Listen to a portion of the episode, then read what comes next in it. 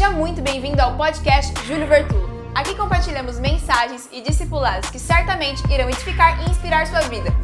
Você está preparado? Marcos capítulo de número 5, verso de número 21. Jesus, que a tua palavra inunde esse ambiente. Jesus, que a tua verdade queime em nosso coração. Jesus, que nada nem ninguém venha nos dispersar, nos roubar, nos afastar daquilo que o Senhor tem para nós. Faz cair por terra os sofismas, faz cair por terra, Senhor, os bloqueios. Que o Senhor encontre, ó Deus, passagem livre para falar ao nosso coração. Que tudo nesse ambiente, Senhor, seja para glorificar o Teu nome e que nós possamos experimentar no dia de hoje a Tua vontade em nossa vida. Quantos podem dizer amém? Vamos ler? Tendo Jesus voltado de barco para a outra margem, uma grande multidão se reuniu ao seu redor, enquanto ele estava à beira do mar, e então chegou ali um dos dirigentes da sinagoga, chamado Jairo. Vendo Jesus, prostrou-se aos seus pés e lhe implorou insistentemente: Minha filhinha está morrendo, vem por favor, impõe as mãos sobre ela, para que seja curada e que viva. Jesus foi com ele. Uma grande multidão o seguia e o comprimia. Estava ali certa mulher que havia 12 anos vinha sofrendo de hemorragia. Ela padecera muito sobre o cuidado de vários médicos e gastara tudo que tinha, mas, em vez de melhorar, piorava. Quando ouviu falar de Jesus, chegou por trás dele, no meio da multidão, e o tocou no seu manto. Porque pensava: se eu tão somente tocar em seu manto, ficarei curada. Imediatamente cessou sua hemorragia e ela sentiu em seu corpo que estava livre do seu sofrimento. No mesmo instante, Jesus percebeu que dele havia saído poder. Virou-se para a multidão e perguntou: Quem tocou em meu manto? Responderam os discípulos: Vês que a multidão aglomera ao teu redor e ainda perguntas: Quem tocou em mim? Mas Jesus continuou olhando ao seu redor para ver quem tinha feito aquilo. Então a mulher, sabendo o que tinha acontecido, aproximou-se, prostrou-se aos seus pés e, tremendo de medo, contou-lhe toda a verdade. Então ele disse: Filha, a tua fé a curou, vá em paz, fique livre do seu sofrimento. Enquanto Jesus ainda estava falando, chegaram algumas pessoas da casa de Jairo, dirigente da sinagoga. Sua filha morreu, disseram eles não precisa mais incomodar o mestre. 36. Não fazendo caso do que eles disseram, Jesus disse aos dirigentes da sinagoga: Não tenha medo, tão somente creia. Não deixou ninguém segui-lo, senão Pedro, Tiago e João, irmão de Tiago. Quando chegaram à casa do dirigente da sinagoga, Jesus viu um alvoroço, com gente chorando e lamentando em alta voz. Então entrou e lhes disse: Por que todo este alvoroço e lamento? A criança não está morta, mas dorme. Mas todos começaram a rir de Jesus. Ele, porém, ordenou que eles saíssem. Tomou consigo o pai e a mãe da criança e os discípulos que estavam com ele e entrou onde a criança se encontrava. Tomou-a pela mão e lhe disse: Talita cumi, que significa menina, eu ordeno a você levante-se. Imediatamente, a menina que tinha 12 anos de idade levantou-se e começou a andar. Isso os deixou atônitos. E ele deu ordens expressas para que não dissessem nada a ninguém e mandou que dessem a ela alguma coisa para comer. Escuta isso e preste atenção. A situação de Jairo não era simples. O que, que eu disse? Não era. Jairo precisava tomar uma posição, diga comigo, posição. Olha só. Ou eu fico para ver o que vai acontecer, ou eu saio em busca de algo novo. Ou eu fico para ver o que vai acontecer, ou eu saio em busca de algo novo. Não é uma decisão tão simples. De acordo com o que ele observa, a doença da menina evoluía. Isso tornava claro que o pior podia acontecer. E aí é uma decisão difícil, pensa comigo, você que é pai e mãe nessa situação. Se eu vou e o pior acontece enquanto eu estou fora. Se eu fico e não busco algo novo, fico para ver o que acontece ou vou em busca de alguma coisa nova? Naquele dia ele decidiu buscar alguma coisa nova naquele dia ele decidiu buscar algo novo. E buscar algo novo não é simples, ainda mais pela relação de Jairo com Jesus. Porque olha bem, Jairo é um príncipe da sinagoga. O que, que isso significa? Que ele liderava uma casa de culto, onde se lia as Escrituras. E quando você vê a relação entre Jesus e os líderes das sinagogas não era tão boa assim. Em geral, quando Jesus chegava em uma sinagoga, uma situação difícil acontecia, porque as ideias de Jesus e as ideias do líder da sinagoga entravam em conflito. Então, para Jairo, não é só uma questão de fico para ver o que acontece, ou saio em busca de algo novo, é que esse algo novo, dentro dele também tem resistência. Esse algo novo dentro dele também tem resistência. Quem está pegando? Entendeu? Porque, primeiro, tem a resistência da sua tradição. Ele tem uma tradição religiosa, ele tem uma tradição espiritual, que não combina com a tradição de Jesus ou com a atitude de Jesus. O que a gente precisa nesse tempo é aprender a discernir entre princípios e métodos.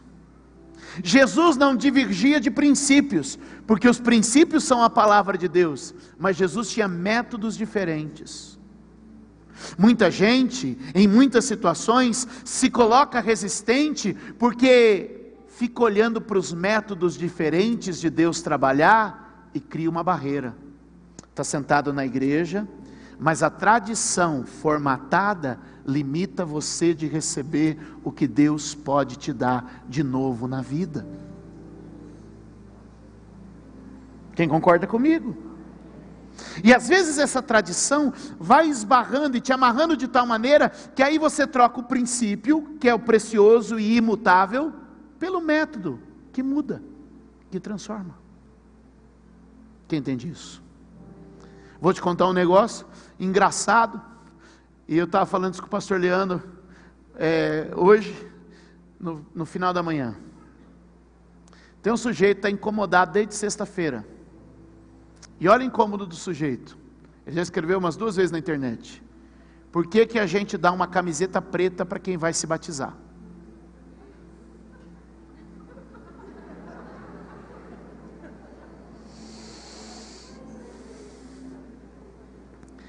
Eu já escrevi umas três respostas e apaguei. Que é só para descarregar, sabe? Só, só para dar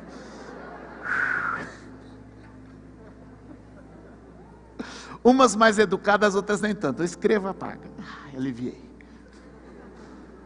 Pus para fora. Irmãos, ele ignora o fato de 150 pessoas aceitarem, se discipularem e decidirem descer as águas porque ele fala: toda a vida a igreja batizou de branco e agora vocês dão uma camiseta preta. A gente mudou o princípio? O que a gente mudou foi o. E às vezes a nosso apego aos métodos vão se tornando uma barreira e a gente não consegue ver Jesus trabalhando. Se eu sair para buscar algo novo, eu vou precisar vencer a minha tradição. Porque muitas vezes é a tua tradição que está travando você de experimentar algo melhor com Deus. Eu não sou contra tradições. Eu ainda gosto da minha mãe comer uma macarronada de domingo. O que eu estou te dizendo é que princípios são imutáveis, métodos são transitórios, e que você não se apegue a uma tradição, um método humano, como a única forma que Deus tem de trabalhar, porque senão você nunca vai encontrar o algo novo que você procura e necessita.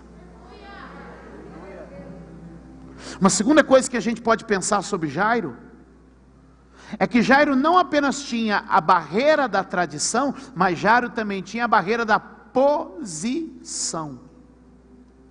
Algumas traduções tratam como Jairo, príncipe da sinagoga. Como é que trata? Príncipe da sinagoga. O sujeito é príncipe. Posição tem lugar.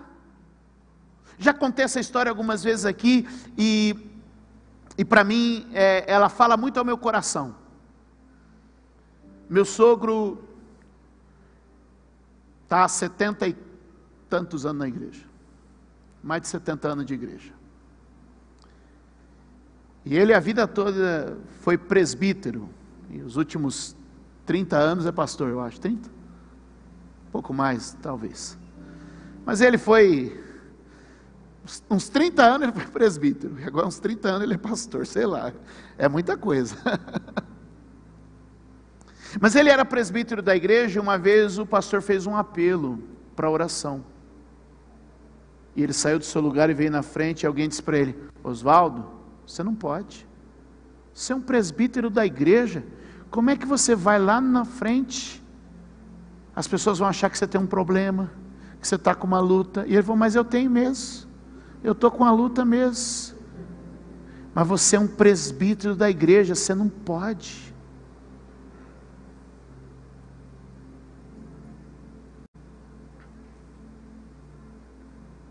Quando a gente começou a igreja, às vezes a gente vai recebendo as pessoas e até que a gente consiga formatar a ideia daquilo que a gente pensa, de como a gente lê as coisas, leva um tempo. E eu me lembro de uma pessoa que estava já no ministério de louvor da igreja, mas era bem no comecinho. No comecinho, meu irmão, o que tem a gente pega e põe.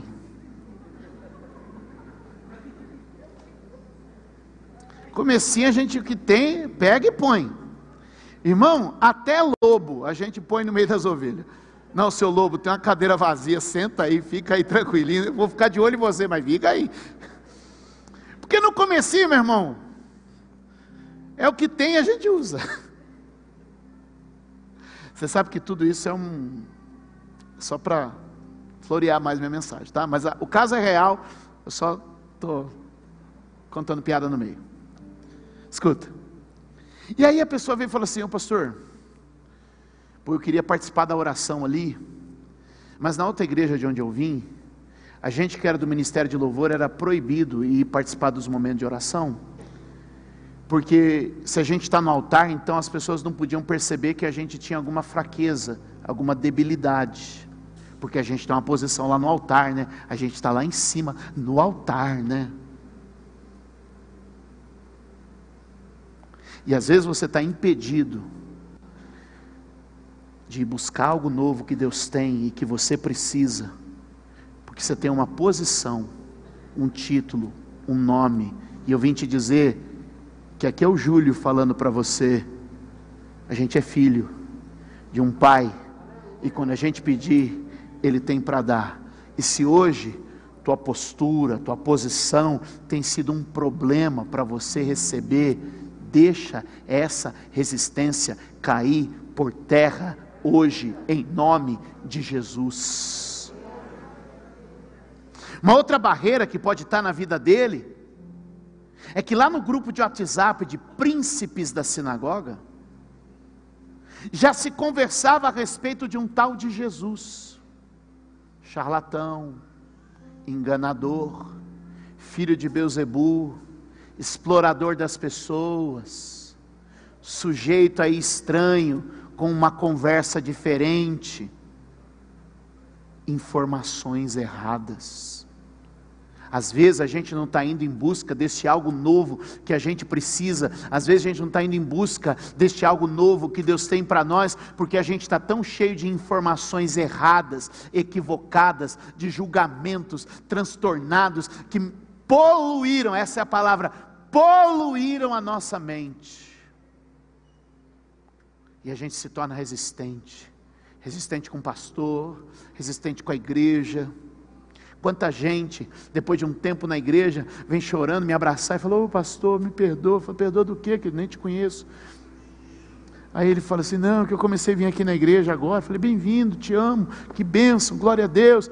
E eu falei: Mas perdoa do quê? Me perdoa. Eu falei: Do quê? É porque falaram que o senhor era isso, que o senhor era aquilo. Comecei a vir aqui e agora eu descobri que não é. Porque às vezes a gente se torna resistente, aí ele fala assim: ai, quanto tempo eu resisti para vir, porque eu estava com essas ideias na minha cabeça por causa daquilo que me disseram, e eu quero te dizer: talvez são informações que estão amarrando você, e você não está ainda experimentando o novo de Deus, porque você criou uma barreira.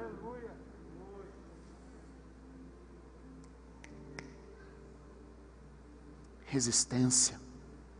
Você pode levantar a mão comigo e dizer: Senhor Jesus neste dia, quebra agora toda resistência. Se existe em mim alguma resistência, quebra hoje, eu te peço. Amém. É o orgulho, é o medo, é a dúvida. Mas quando você decide se mover na direção de algo novo, anota isso. A estratégia muda.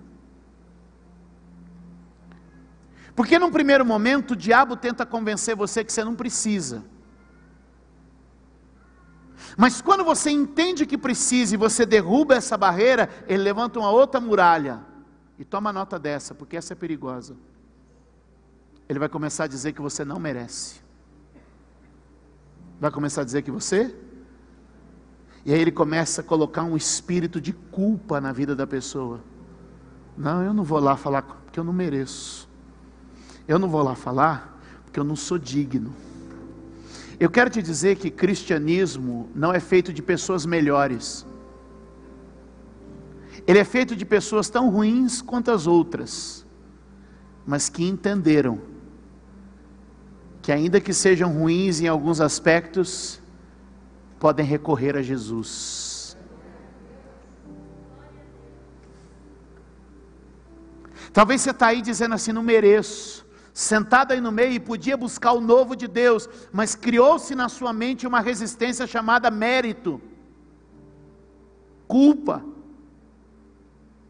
Deixa eu te contar um negócio. Vou revelar agora o segredo de algumas pessoas aqui. Teve gente que ameaçou levantar e ir embora, fingir que ia beber água e ir embora agora, né? Fica aí, irmão, que agora vai ficar mal para você se levantar isso aí. Sabe essa pessoa que está à sua frente? Sabe essa pessoa que está aí atrás de você? Sabe essa pessoa que está à sua direita? Sabe essa pessoa que está à sua esquerda? Tem tanta culpa quanto você. E tem tanta restrição no nome dela quanto você tem. A diferença entre uns e outros é que alguns decidiram romper a resistência da culpa e sair de onde estão para buscar algo novo da parte de Deus. Senhor, eu oro nesta noite para que toda resistência que ainda nos limita e que de alguma maneira nos trava, que nesta hora ela venha ao chão, em nome de Jesus. tudo que me impede, tudo que impede o meu irmão de chegar diante do Senhor, caia por terra, porque queremos nos achegar a Ti. Obrigada por ouvir mais uma mensagem. Deus abençoe sua vida.